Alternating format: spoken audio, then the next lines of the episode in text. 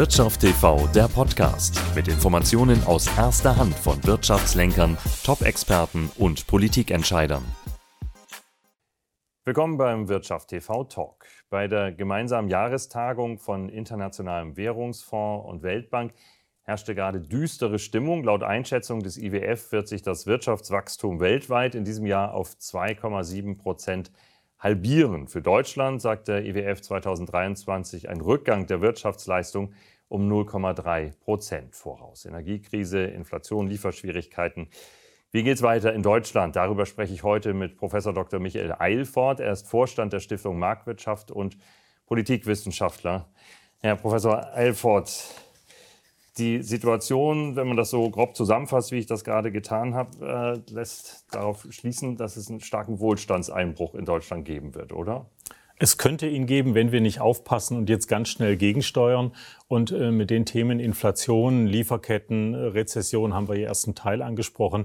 Die großen Herausforderungen kommen ohnehin auf Deutschland erst noch zu, nämlich Demografie. Kein Land weltweit altert in den nächsten zehn Jahren so sehr wie Deutschland. Also wir haben noch zusätzlich einiges zu bewältigen und wir müssen jetzt wenigstens mal drüber reden und es überhaupt angehen, damit wir diese Wohlstandsverluste nicht erleiden. Aber die drohen, ja. Das passiert zu wenig, meinen Sie? Dass das, also man kann ja den Eindruck haben, es wird überall von der Krise gesprochen, das in jedem Fall. Aber das, worum es geht, meinen Sie, wird, wird zu das wenig Das passiert zu wenig. Wir wissen seit Anfang der 70er Jahre, 1970er Jahre, also wir wissen jetzt 50 Jahre, dass es die Babyboomer gibt und dass die irgendwann in Rente gehen. Ja. Also wir hatten eine Vorwarnzeit von einem halben Jahrhundert. Der jetzige Bundeskanzler hat noch als Spitzenkandidat der SPD vor der Bundestagswahl bestritten, dass es ein demografisches Problem gibt. Oh ja. Äh, und die letzte Bundesregierung unter Frau Merkel hat einen Demografiegipfel kurz vor Abschluss äh, veranstaltet. Also wir brauchen wahnsinnig lange in diesem Land, um Probleme zu erkennen, zu diskutieren, irgendwas in Gang zu setzen. Wir sind ein wenig satt und ein wenig schläfrig geworden und jetzt müssen wir aufwachen das ist ja auch ein Thema, das im Moment äh, gar keine große Rolle spielt. Nicht? Also Demografie kommt jetzt nicht, kam in meiner Aufzählung eben nicht vor Richtig, und ja. äh, kommt auch allgemein äh, ja. nicht so stark vor. Aber, aber, wie kommt denn das? Also das ist ja so, also wirklich so eine Krise mit Ansage. Dann, ja. ne? Es ist eine Krise mit Ansage und schleichende Prozesse werden oft nicht wahrgenommen. Ja. Kriegsbeginn, 24. Februar, hat jeder im Kopf. Das ist ein erschütterndes Ereignis gewesen. Ähm, äh, Inflation ist auch erschütternd und relativ kurzfristig beschleunigend. Die Demografie läuft seit Jahrzehnten, ist nicht änderbar. Wir haben zu wenig junge Menschen in diesem Land. Äh, das ist seit Jahrzehnten klar. Aber man kann jeden Tag irgendwas anderes finden und kann sagen, das machen wir morgen. Und das denken auch die Bundesregierungen seit circa 50 Jahren. Aber jetzt ist das Problem da. Und um nur eins zu nennen, wir haben viele Beamte in diesem Land, die machen auch gute Arbeit, aber die kriegen alle eine Pension, wenn sie über die Altersgrenze kommen. Ja. Und für diese Pension bildet der Staat keine Rückstellungen, keine Rücklagen. Das Geld muss also dann aus dem aktuellen Einnahmehaushalt kommen. Mhm. Das heißt, in den nächsten Jahren gehen so viele Beamte wie nie zuvor in den Ruhestand und das Geld ist nicht da. Wir kriegen also zusätzliche finanzielle Belastungen, über die jetzt natürlich keiner reden will, weil die anderen Probleme schon drängend genug sind. Aber wenn wir sie jetzt nicht thematisieren, ähm, dann ist es eben zu spät. Was passiert denn da oder warum passiert da nichts? Die Demografie wurde deswegen ignoriert. Das ist ganz einfach. Die Älteren in Deutschland sind schon immer die eifrigeren Wähler gewesen. Also bei Wahlen beteiligen sich 60 bis 70-Jährige am stärksten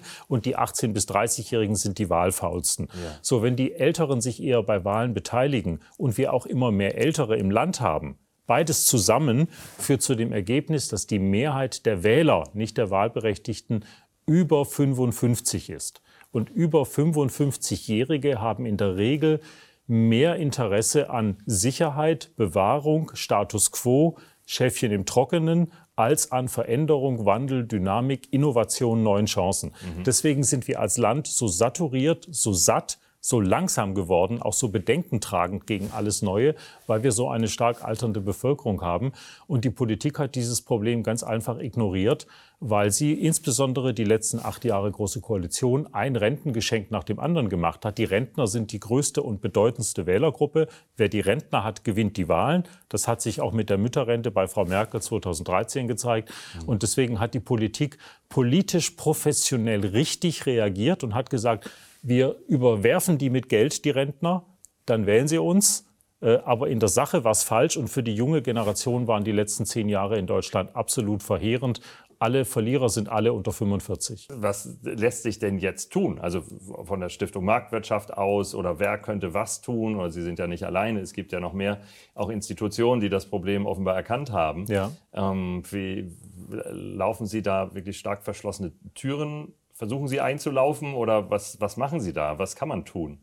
Also wir sagen, ja, man kann vieles tun. Ähm, wir sagen seit Jahren, wir müssen endlich nicht nur über Bürokratieabbau reden, sondern das auch tun. Mhm. Wir müssen die Steuerbelastung für Unternehmen, die ist in Deutschland im internationalen Vergleich überaus hoch, müssten wir eigentlich senken. Da kann man etwas tun. Äh, wir müssen die Sozialsysteme besser einrichten und so justieren, dass sie für die wirklich Bedürftigen Hilfe bieten, aber dass es nicht so viele Mitnahmeeffekte gibt, die eigentlich unnötig sind. Die Sozialsysteme sind in den letzten Jahren bei den Kosten explodiert. Das ist so teuer und das können wir uns einfach nicht mehr leisten. Kurz und gut, wir müssen vieles machen. Das ist eigentlich schon seit Jahren klar. Aber es wurde immer gesagt, ja, aber es läuft doch, es geht doch alles mhm. gut. Und es ist auch deswegen so lange gut gegangen, weil die Gaspreise zum Beispiel aus Russland relativ günstig waren. Das ist jetzt aber zu Ende. Ja. Also wenn wir weiter Wohlstand in diesem Land haben, haben wollen, wenn wir die Arbeitsplätze behalten wollen, dann müssen wir jetzt an anderen Schrauben drehen und wir müssen korrigieren. Es gibt genug Möglichkeiten, das zu tun in den nächsten Jahren und deswegen müssen wir jetzt öffentlich drüber reden. Okay, also Instrumente gibt es natürlich da noch, weil Sie, eingangs sagten Sie ja auch, nein, es ist nicht zwingend, dass so ein starker Wohlstandsverlust eintritt in Deutschland. Das finde ich ja schon optimistisch. Ja. Wenn Nur, wir es aber so weitermachen, ja. wie wir jetzt aufgestellt sind und wenn wir nichts tun, dann ja. werden wir dramatische Wohlstandsverluste erleiden. Ja. Und dann werden wir auch schon im kommenden Winter einen äh, Winter des Missvergnügens erleben. Aber das kann ja. ja auch für kreative Unruhe sorgen. Ja, sehen Sie darin sogar die Chance, dass Sie sagen, ein bisschen muss wahrscheinlich erstmal noch passieren, damit ein, ein Wachrütteln geschieht? Ja, Psychologen sprechen ja vom sogenannten pathologischen Lernen. Das heißt, die mhm. Leute reagieren nur dann, wenn sie mit dem Rücken an der Wand stehen in den letzten fünf Minuten und wenn es wirklich keinen Ausweg mehr gibt und für alle greifbar und verständlich ist, wie ernst die Lage ist. So, und jetzt haben wir 10 Prozent Inflation. Ja. Wir haben die Energiepreise. Mein äh, Gaslieferant hat geschrieben, Verdreifachung des Preises ab ja. 1. November. Also jeder von uns muss sich doch jetzt Gedanken machen. Und für viele von uns wird es jetzt enger und man kann nicht mehr alles machen. Und auch der Staat der jetzt schon kein Geld mehr hat und völlig überschuldet ist, 15 Billionen Euro in Deutschland Staatsschulden, ehrlich gerechnet. Ähm, auch der Staat muss sich jetzt endlich Gedanken machen, wo konzentriere ich mich, wo können wir was gewinnen und wo können wir vielleicht auch mal etwas einsparen. Haben Sie denn den Eindruck, dass, dass im Moment also die, die Regierung, speziell vielleicht das Wirtschaftsministerium, aber, aber es, es ist ja auch nicht nur Robert Habeck, der auf der Kritik steht, dass die zumindest wissen, was sie tun, also dass da versehentlich dann was schief läuft, wenn es schief läuft, oder ist das, sehen Sie da eher eine, teilweise eine Ahnungslosigkeit, Planlosigkeit, äh, Naivität? Sie wissen, was sie tun. Ja. Sie wissen auch, was sie tun sollten.